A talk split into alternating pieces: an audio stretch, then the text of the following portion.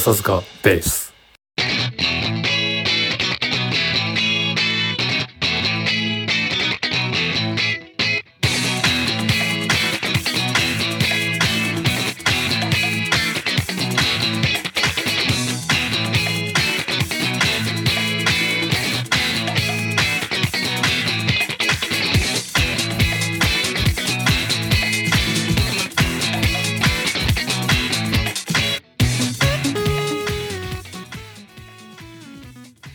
疲れ様おです。疲れ様です。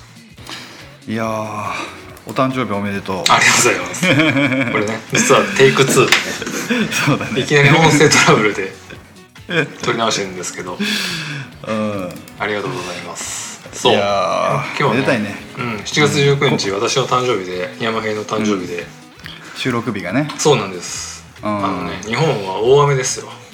おおー珍しいんだけどなね大体あの梅雨明けに俺の誕生日あるから梅雨明けて1日目2日目っていうのが多いんだけど、19日って、ほいほあの関東関関西じゃないや。東海地方はね。大体そんなもんで、はいはいはい。例年梅雨明けるんだけど、はい。そうだから俺の誕生日ってまあ小雨はあってもこんだけ大雨って珍しくて。大体、うん、例年晴れてるからさ、うんうん。なのに今年はね珍しく大雨でうん。ううん。んまあ。なるほど。ちょっと気が晴れないね。そうなんですよ。まあでもまあ今週ぐらいでだんだんもう梅雨明けっぽい感じになってくるかなって感じ日本も。ああそうなんだ、うんまた暑くなるけどね。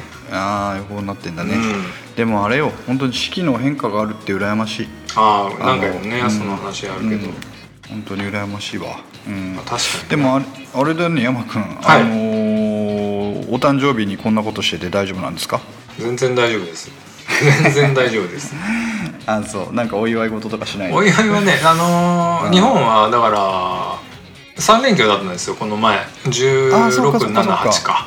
そうだったね。そうなんですよ。だったね。うん。でまあその3連休で、まあ、ちょっと買い物行ってなんかちょっと買ってもらったりとか、うんうんちょっとご飯食べにご飯食べに行くってもさうんうん。あれなんですよ。俺もう毎年ね、うん。まあ、結婚してからあのーご飯ご飯とかこうね誕生日にちょっと外食しようかっていうのがねうなぎなんですよ、ああいいね、うん。しかもこの時期にうなぎっていうのはかなりいいんじゃないの？土曜のねうん。う牛の日はまだ先なんだけどうん。まあっていうのもやっぱり高いじゃんうなぎ。特に最近高いからさ、なかなか食べれないから、うん。うんまあ、こういう機会にっていうのとうんうん。あとはねうちの奥さんはそこまでうなぎが得意じゃなくて、あそうなんだ。そう。まあ別に食べれるけどそんなにうんうん。食べたい食べたいってことじゃないからうん。ほんと1年に1回だようなぎ食うの。なるほど、うん。そうかそうか。じゃあ1年に1回のうん、精がつく日を。そうなんです でもあのうなぎってどんどん毎年値上がりする値じゃん。上がりするよ。やばいよまあねちょっと。でさ毎年さ、うん毎年さ稚魚がどうとかいう話そう出るでしょ？うん。その稚魚の話何年してんだよって正直思ってて。その稚魚育つだろお前みたいなね。そうそうそうそう。稚魚対策をできてないのであれば、うん。それはもう努力の問題なんじゃないか怠慢ですと。そうそうそう自助努力で。なんなんとかさ需要に合わせてきてほしいなと思っていて、ね。うん一方でなんかい偽うなぎみたいなものもあるんでしょ？あるみたいなるものに、うん。うん。うん。うんなんかそんなこと言われると言ってるとそのうちもういいやこっちでってなっちゃいますよって俺は結構思ってなる。なるてもう。でも無二のうなぎ好きとしてはさ。さあの東京の相場ってどれぐらいなの？うなぎ。まあ、うん。えー、わいや本当でもピンキリよ。ピンキリだよね。ピンキリうん、だって今やあれじゃん。よしそれこそさ吉牛牛丼屋でもうなぎね。いなるものを本当に何か知らないけどうんうん。乗せてくるし、うんまあ、そういうのから本当にピンピンから切りまでっていうけどピンの方はもう上限ないんじゃない？ないか。うん究極的には。でもうんあれでしょ？うな重とか、うな上丼とか頼んだら4000円弱とか4000円ぐらいするでしょ？してくるでしょ？もっといく。もっまあ、といくか、店によるけどあもっといく店もある。うん。そう。まあ名古屋とかその辺も大体そんなもんなんだけどああ。の正也君も来たことある私の三重のツアーですねうんうん。人口比率に対してうなぎ屋がめちゃくちゃ多いんですよ。ななんか知んないけど。別にうなぎの産地でも何でもないんだけどさ。これ言ったっけ？うん。でうなぎいがうなぎがね安いの。うん。えー、あのね上でね、うん。2000円ぐらい。これマジで。あそれは安いわ。安い。それ行かざるを得ない。行かざるを得ないでしょ。うん。三重行って、ん。まあ、たまに行くけど連れてってもらったことないよそうだね。今度行こう。今度連れてって一応ね隠れ隠れ名物なんですよ。まだほら名古屋の方がさまあねあの愛知県の方がね。蓬莱家のねひつまぶしとかねいろいろそうそうそう。とか行ってね食べそうなもんだけどそうなんだ。何気にねそう。うん。ででもこれ乱立してるはしてるんだけど密集はしてないからさ、なるほど。あのー有名なんです。確かにね。いあの限度があるよね、限度があるよね。うん、でイメージないから、うん。こうさ三重のついてなんか美味しいのあんのってなった時にいや実はうなぎが有名なんだよって話をして、はいはい。先輩とかにうなぎ有名なんで食べてみてくださいよって言うんだけどちゃんとナビゲートしないと、うん、あの全然ねえじゃんって話になるから。ああそういうことか。あらぬところ店はあるんだけどそうそう、うん。点在してるからねちなみにマイフェイバリットうなぎはあるわけ？あ山君。一応あるよ。あるある。あるんですよ。へまあ全然言っちゃうとね三重のね、うん。津のね、うな富士っていうとこがあって、うんうな富士ううまそうな名前でしょ？うまそうだねもうね。まさにうな富士が うん。えっと上うな丼で2200円だっけな、あもうそれはもう絶対行く。波丼波でほんと1200円とかだからあ本当。意味わかんないぐらい安いから。でちゃんと美味しいからね。ただやっぱそういうお店だからもう夕方とかには完売で閉めちゃうとか、あそうなんだ、うん。売り切れちゃうんだ。なる大人気店です。ほど。お出てきた。うな富士調べたら津市で出てきたよ。そこなんです。よ口コミ65件すごいなこれ。安いよ。本当に。わあ食べたいなシンガポールはうなぎは高そうだね、ありますありますが、そうです。ご想像の通り高いです。高いしそんなにうまくないしみたいな、そうね。まあ、うん。ここまでかなっていう感じ。まあそうだよね。まあそういうのはほねうん、そうすべからくそうだよ。うんすべからくそう、ラーメンでも。そっか美味しいよ。美味しいけどみたいな、うんうん。最後の一一歩も届かないみたいなね。あまあそれはしょうがないけどでもありがたいことだよね。このまあね。6000キロ離れてさ、本当だよね。ね。何がお前家系ラーメンだよって話だよ。うんそうそうそう。そうなんですよ。うんなるほどね。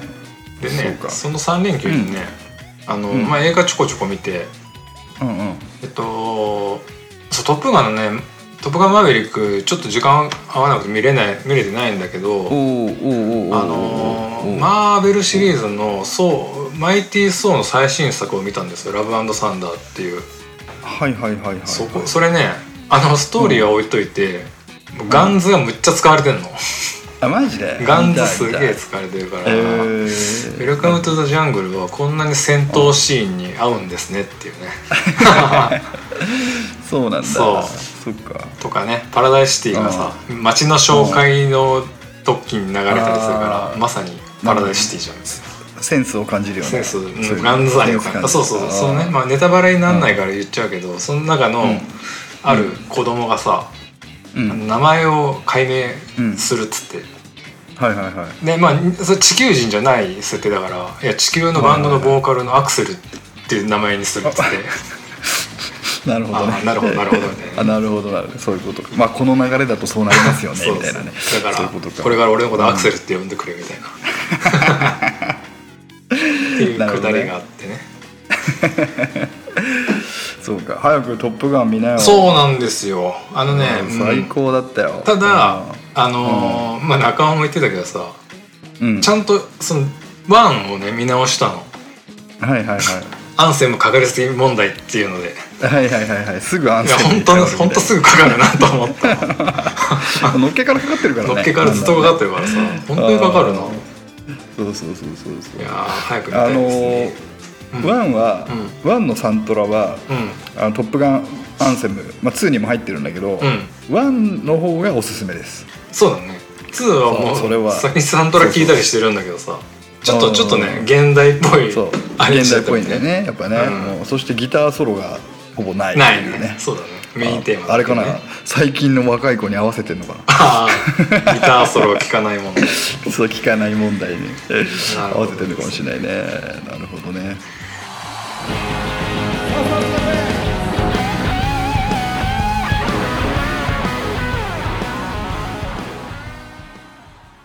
まあ今日はね久しぶりのちょっと音楽会でうん。ちょっと私の人生を変えられた一枚ね、この間ミスチルはまあ音楽会だけど2人ともはい。そこまで変えられてないっていうのでねあれちょっとイレギュラーな形なんだけど、はいはい。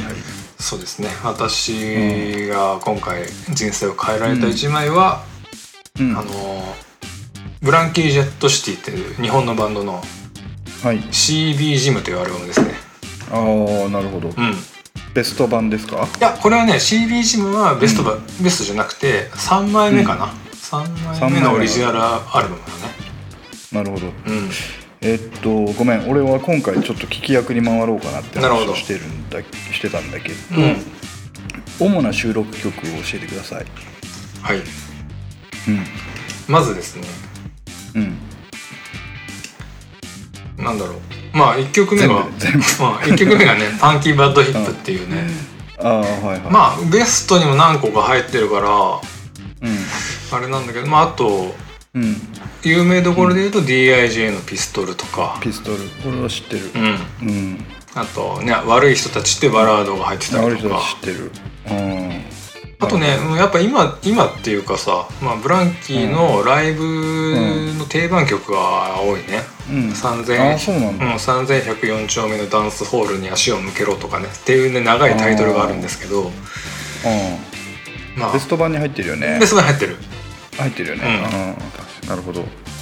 とか割とまあ初期のブランキーのアルバムではあるんだけど割とうん。ブランキーといったらこういううん。音でしょっていうのを決定づけたアルバムかなって思ってて。なるほど。うなるほどジャキジャキの。んジャキジャキの。ジャキジャキの。ああなるほどね。そうか。山君ブランキーやってたよね。やってたね。ちょこちょこ。あのやってたよね。なんだったらギターボーカルでね普段はベーシストなんだけどそうだね。そうだね。ブランキー好きが高じてあの、うんうんうん。グレッチっていうそのボーカルギターの浅井健一さん通称ベンジーっていうねうんはい。人が使ってるグレッチっていう、うん。テネシアンっていうギターを、うん。まあ、当時さ学生ローンで買って、うん。もう早く弾きたいからさ。持ってたよね。そうそう、まあ、まだあるけどね。一応まだあるよ。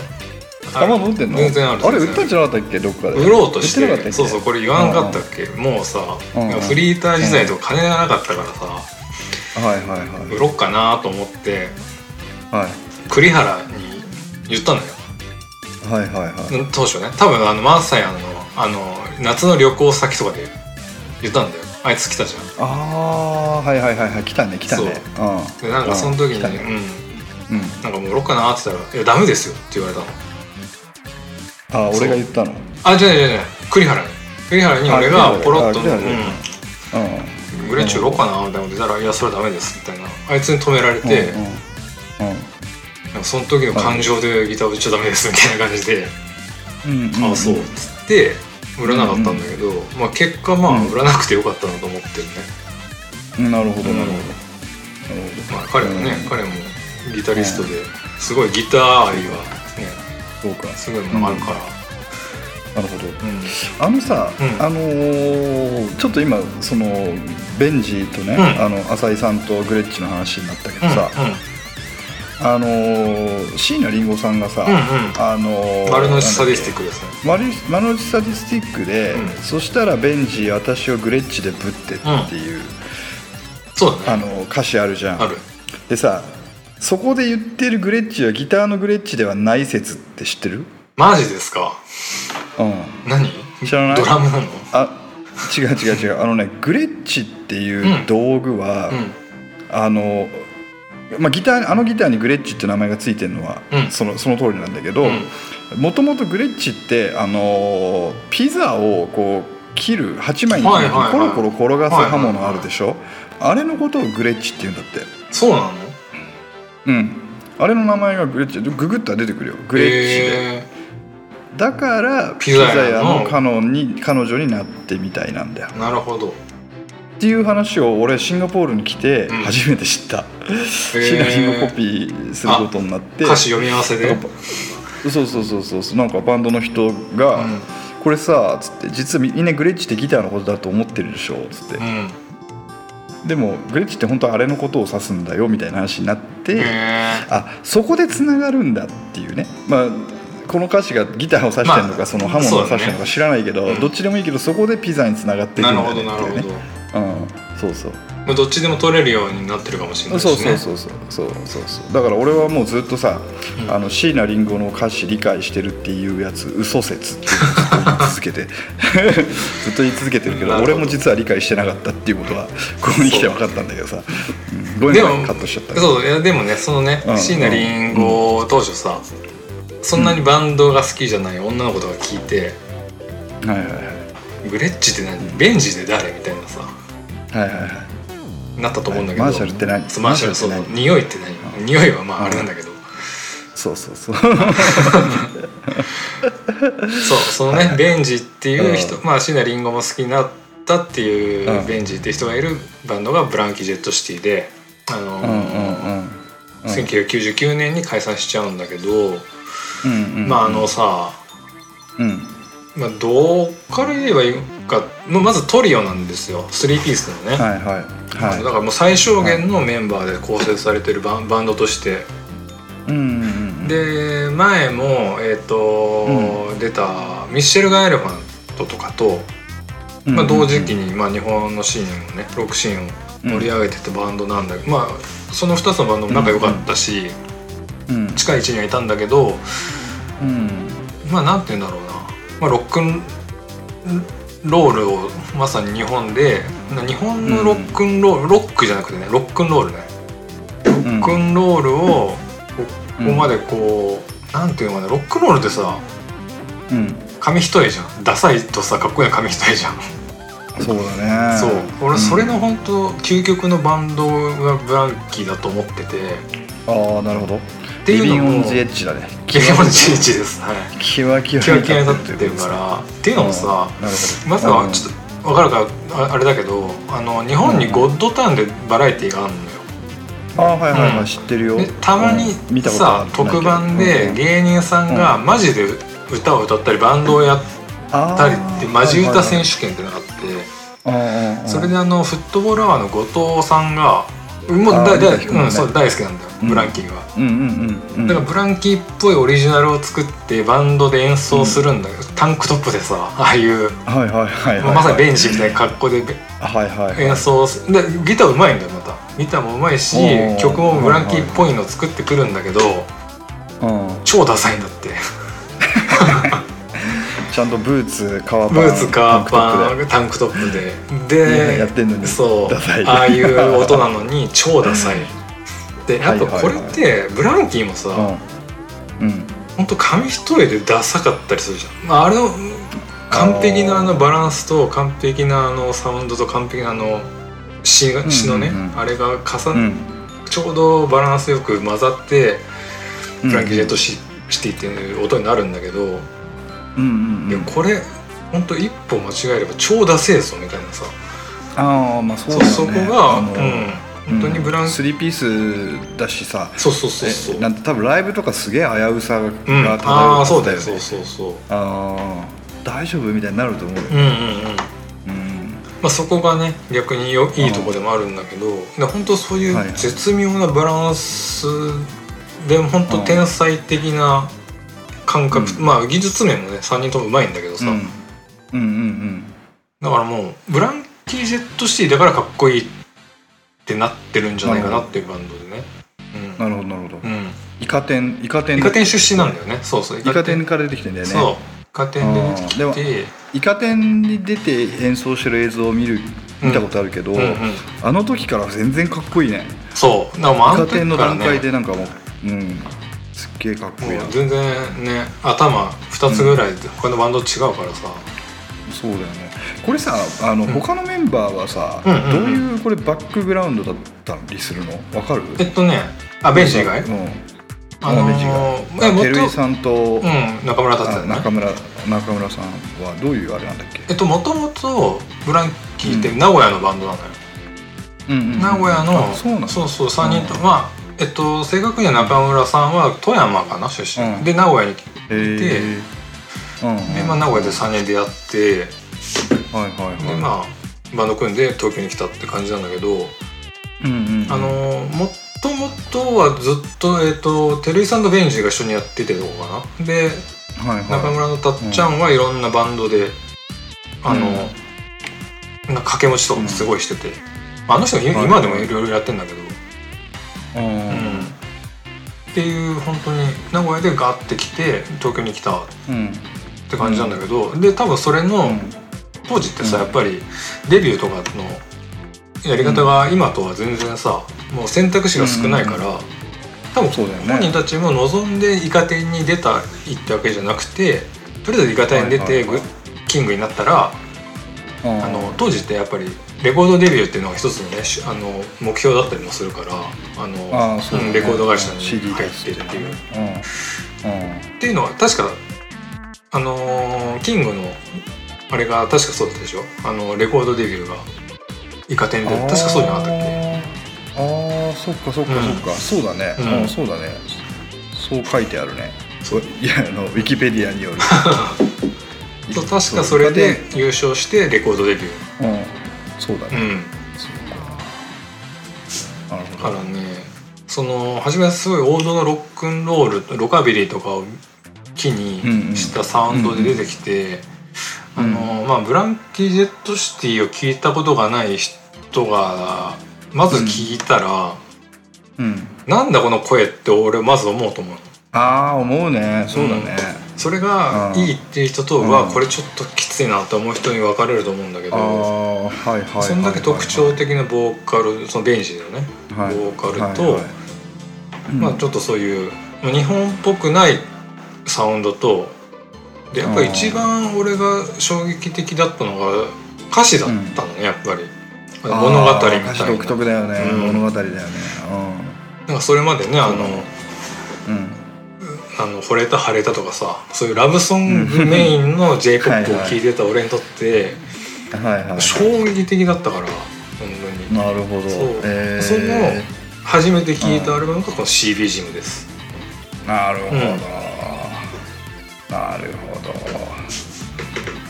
これいくつの時？山君俺中2だね。だから中2の時には中二か。出てたと思う。本当だ。93年だ、うん。中2だ。あーなるほどね。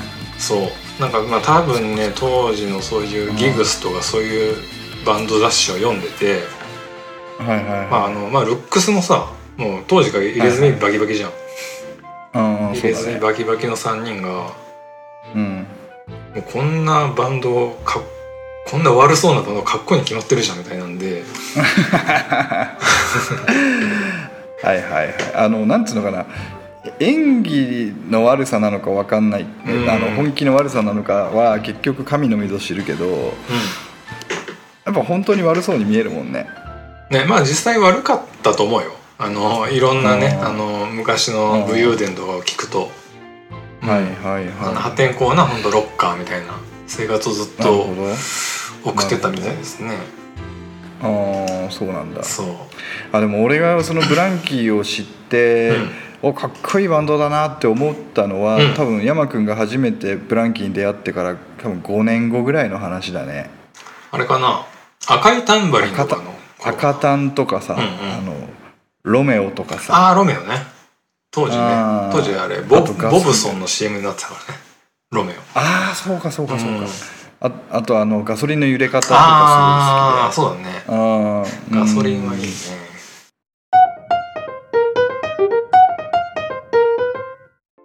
えーっとねそうそう。あとね「あの悪い人たち」っていう、あの名バラードがあるんだけど、はい。まあさっきもね言ったけどあの歌詞がねああ衝撃的だったというかなるほど、「うん。悪い人たち」っていうタイトルも何これと思ったらはい。いやそういうそういうことか。まあそういうことかっていうかもう本当まんま悪い人たちなんだけどうんうんうんうん。でもこれはほら見方によってはさうん。我々こそが悪い人たちのような気もするし、うんうんその感受性えーそのか聞く人のねうん。うん感感性によっていろんな解釈の仕方あるよねさっきの話あるあるある。うん。そうなんですそうだね。俺あの、うん。ササードアルバムのなんだっけタイトル？うん「幸せの鐘が鳴り響きうん。僕はただ悲しい花」悲しいふりをすね。うん。噛みまくったけど、結構このフレーズが好きでね、うんうんうん。このタイトルが。うん。あーあのいいなるほどねみたいななんて文学的だよね。文学的ですよね。文学的だよねこの人はさ、ああ基本的に浅井さんが作詞する基本大体そうだね。大体そうでさほとんど。浅井さんはさ、まあ、言ってしまったらここまでまあ、文学的なことが書けるバックグラウンドは何なんだろう、えっとねいやうん、本が好きなのかな？本は好きだったと思うけどうん。この人ってまああの詩もそうだし絵もすごい上手なん、まあ、上手っていうかまあ独特の絵を描いたりとか、はいはい、はい。まあ、そういう芸術面でもあるんだけど多分本をずっと読んだりとか勉強をしてたっていうわけじゃないと思う。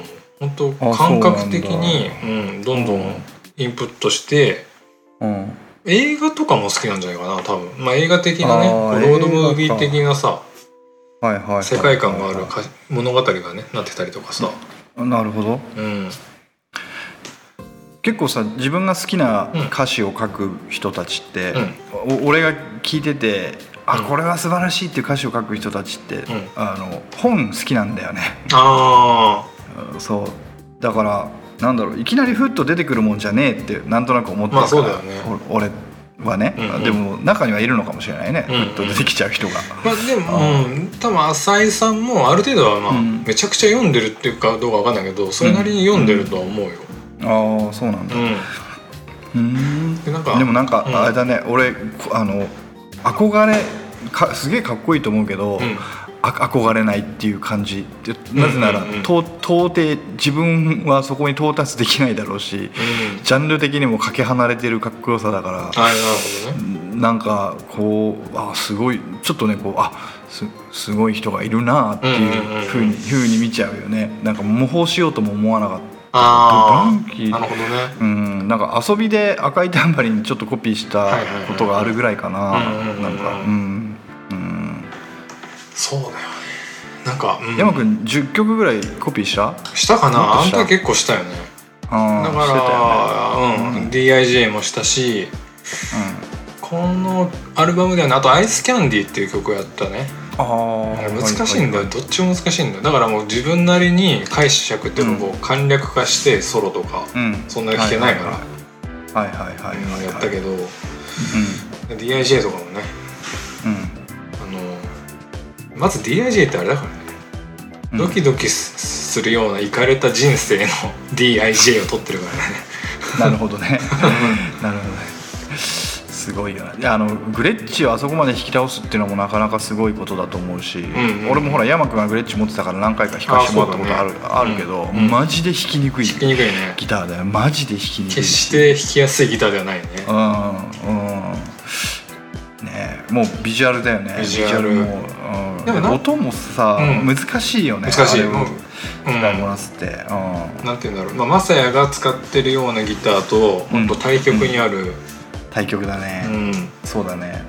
俺使うギターはさ、うん。どう弾いてもいい音がするようなさ。まあ あのオールマイティーというかね。そうそう、う。ん。だしデッドポイントがないってうんういう、ねことが結構重要だんうんうんったりするけど、その逆だよね。逆だね。逆に言うとグレッチにしか出せない音がいっぱいあるっていうね。ああ、うん。ねうん。でなんかさギタリストとかさ、うん。うん。なんかグレッチに落ち着くっていうか持つよね。なんかえ嘘俺の周りでグレッチ持ってる人はあんまりいないかも。あっていうか山ね山くんぐらいかも、嘘。うん、あじゃなくてあのープロとか例えばあのーあ拓哉もそうだしあのあーそうだ拓哉さんもだね、あだから、えっと、あのモデル名前なんて言うんだっけ？要は赤くてさ、うん。あのグレッチのあのパターンじゃないグレッチないグレッチそうそうテネシアンじゃないね。ホワイトファルコンとか。あそうそうそうそうそうは結構いるね。うん。うん。そう結構なんやかんやってグレッチにをい一回弾く時期っていうのがみんなある気がするね。うん、そなるほどね。のミッシェルの千葉雄介もあの人はまあギタリストってギター弾きながらだけどグレッチになったし、ハイスタンダードの横山健も今はグレッチ使ってるし、さっき言ったあのジュディマリア拓也もグレッチを使ってる時期がはいはいあったからね、みんなまあ何かしら、やっぱあのビジュアルを重視するとさ、ある程度個性的な形 S 型の楽器に行き着くんじゃない？なんか、まあね。た例えばリッケンバッカーとかもそうだし、うん、はいはいはい。いやだいわゆる普通のストラトタイプとかレスポールタイプじゃないやつ、うんうんうん。でじゃない、でうん。今出てきた名前ネームの人たちも基本的にはさ、うん。なんていうの？おおしゃれ系じゃん。そうだね。うんうん。ね。あんまりこうまあみんなすごいけど、技術を前に出すというよりは、うんうんうん。ビジュアルで押してくる、はいはいはい。あとはなんかその雰囲雰囲気押ししてくる人たちだうんうんうんから印象があるかな。うん。なるほどね。そうそうそう。だから多分そうなんだろうな。まあでも弾きこなせる気がしないギターの最たるものかもしれない。あうん。あまあね一番こういう有名っていうかまあうん。シンボル的なのはやっぱあのブライアン・セッツァーがうん。使ってるようなロカビリーとかでやってる感じだから。そうだね。ん。そうだね。まあ、あれはあれでねテクニカルな奏法なんだけど、うん。そうだね。うん。あれは難しいようん。ねだからあれだよ目の前にあの神様が現れてうん「お前が落としたのはこのストラトかグレッチか?」って言われたらまあスストラト持ってるけどストラトいっちゃうかな。わかるよ。弾きやすいしね。そうそう。グ優秀。レッチを手に入れてもね、うん。そう使いこなせる自信が、もう絶対持て余すと思う。だからその部屋に置いたらでもグレッチの方が多分映えるし、おしゃれ、かっこいいなと思うけどね。うんそうだね。なるほど。確かに見栄えするギターではあるね。ああいやそっか山君まだ持ってる持ってる持ってる持ってる持ってるけどギター今そのグレッチとあのテレキャスとゆりえから譲ってもらった。白白かなんかの。クリーム色がもともと中野が持ってたらしいんだけど。ああはいはいはいはいはいはいはい。でうん。ど充実してんじゃん。そうあとねあのや 安いね。アコギヤマハのアコギがあるんだけど。一番弾くのはねやっぱテレキャスだうん。ねああ、うん。そうなるよね。そう。グレッチねそう。グレッチグレッチ弾くかってなるならないと弾かない、うん。なるほどね、うん。なるほど、うん、そっか。いや俺間もなく日本からギターが届くのでお。メインの。うん。ポール・リード・スミスとうんあの不次元のテレあと不次元ね。いいよ不ね次元テレキャスターとあとえっとヤマハのアコギが届くのでえっとまあ今こっちに持ってきてるシェクターと合わせて何でもできるぜと。であとジャガーもこっちで買ったからああ割とね。もうそう何でも出せるね。そうサーコイって感じだね。うん。なるほど。う。んそうでまあ話をうん。CB あブラジムに戻しますと。うん。まあなんだろうな。えっとね、うん。この中のうん。3104丁目のダンスホールに足を向けろっていうねあの長いタイトルの曲があるんだけど、うん。まあまずそのタイトルのセンスもそうだしこの3ピースで演奏をやるって言ったじゃん初めに、うんまあもちろんライブこれ定番曲だからライブもやるんだけど、うん。もちろんギターのあベンジがねギター弾きながら歌うんだけどうんギターを弾きながら歌うのって割うとん。手とうん。そのうん。口っていうかさメロディーが連動してるとまあまあまあ練習すればなんとなくできますと。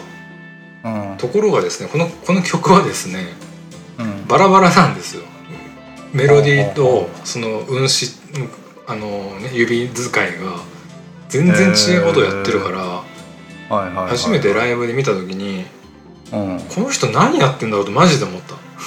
あまあ、ブランキーでそういうのは多いんだけど特にあこの曲はすごいな、あとリズム隊だね。リズム隊の2人が化け物じみてる。本当に。あなるほど。これってさ、うん。あれなのかな？えっ、と別々で書くのかな？ギターフレーズとその主メロああどうだろうね。本当わかんないねこの人たちの作り方。あなんか、ワンフレーズ思いついたのを引っ張っていく感じもするし、うんうんうん。でスタジオでね合わせてって膨らましてる気もするけどな。どうなんだろうね。なるほど。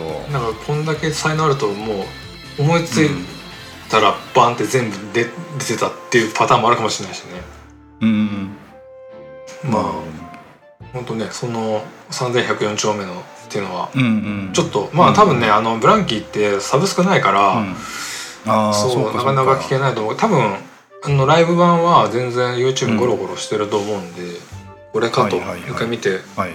山平が言ってたのはこの動きかっていうのをね確認してほしい見ですね。とく見とく。ああめっちゃ見とくわ。ただ俺ね覚えてるよ。マサヤがさ、俺がブランキーを、あの、夏合宿かなんかでやったのよ、はいはいはい、うん、マダラオの。はい。であの一応部屋で俺が練習してて、うん。そのグレッチを買ったばっかだから俺はグレッチ弾きたい時期だからさ。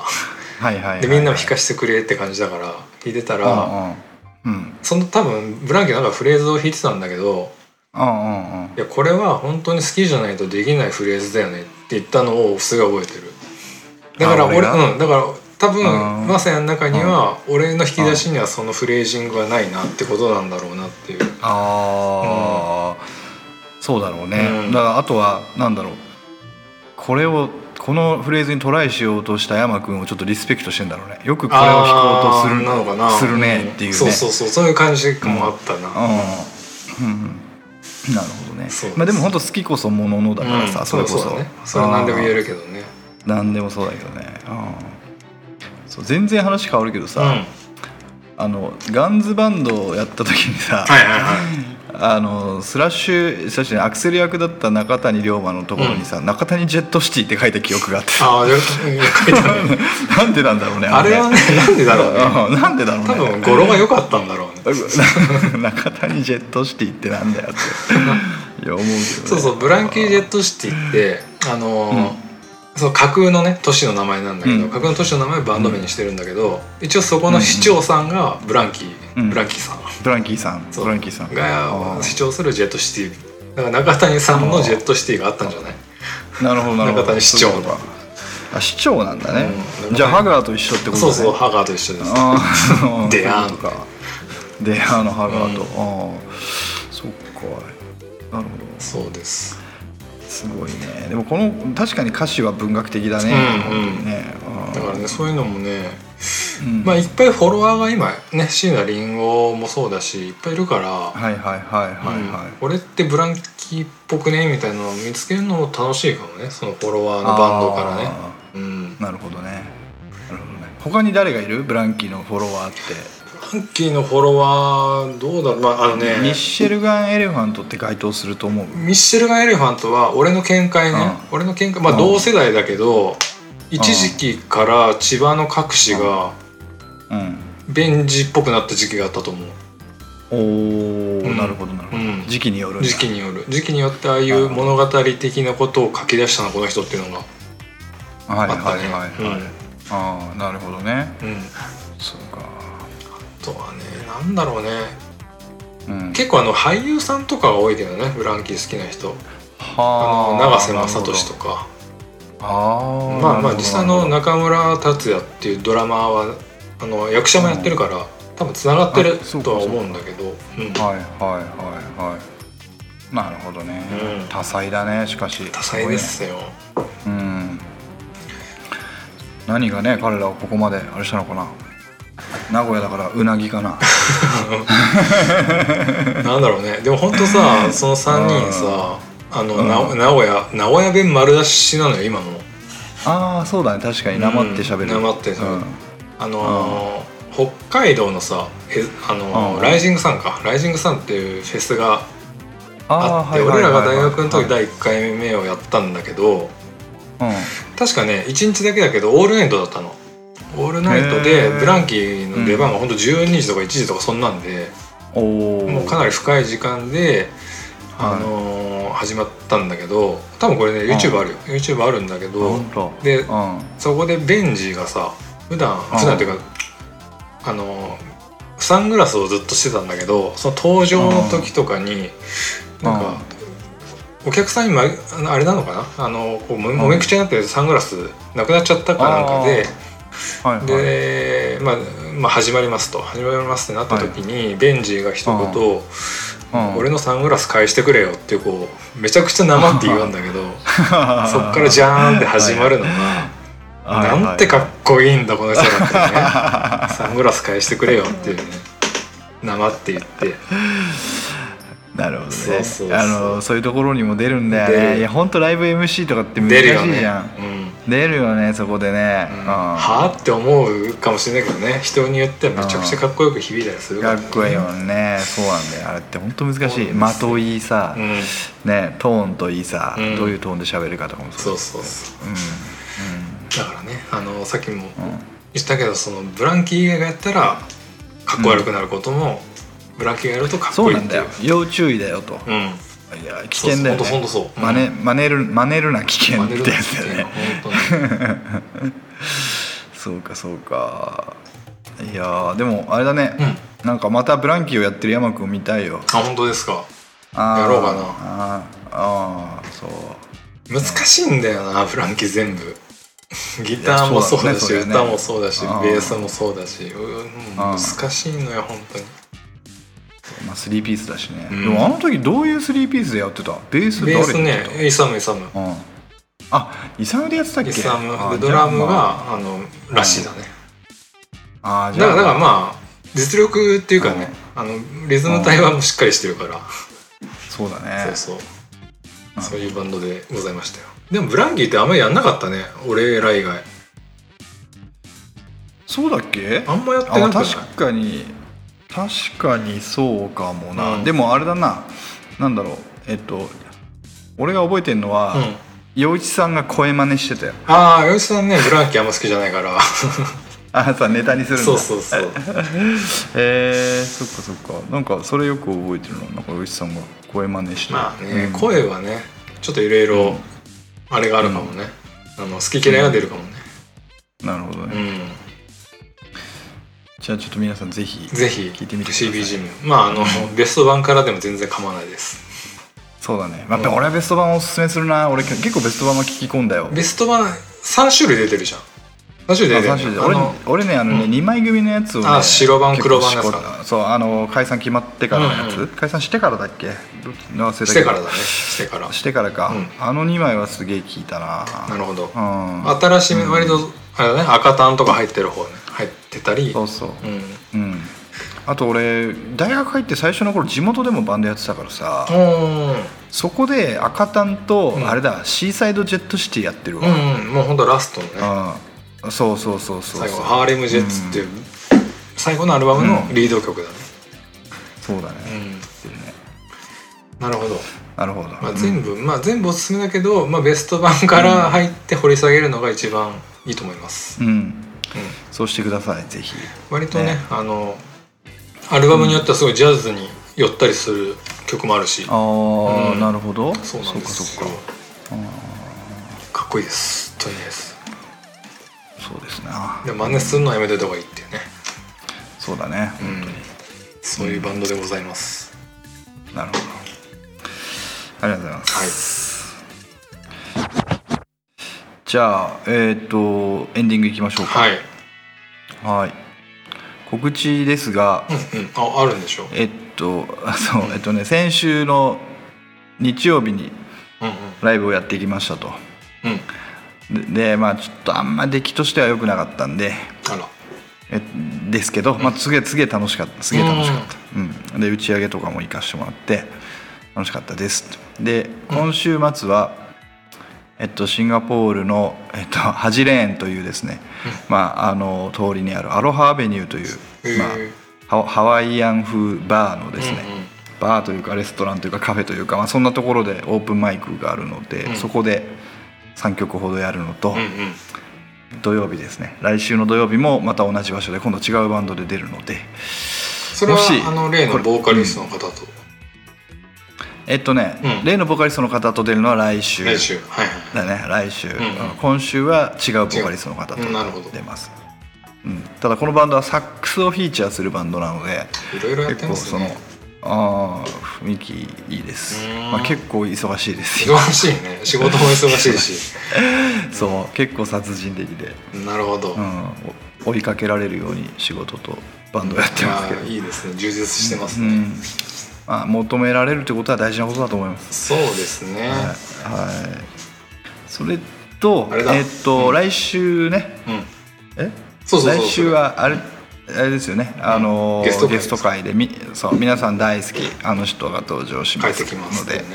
はい、はい、楽しみにしててください。はい。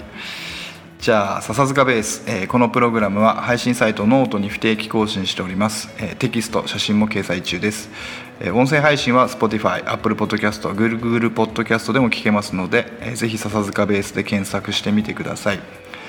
また Spotify では番組内で話題になった珠玉の名曲たちのプレイリストもシェアしておりますので合わせてお楽しみください。番組に関するご意見ご感想などいただける方は E メール笹塚ベース Gmail.com までお待ちしております。またツイッターアカウントもよろしくお願いします。それでは今回はこの辺で失礼します。また次回お会いしましょう。お疲れ様でした。お疲れ様でした。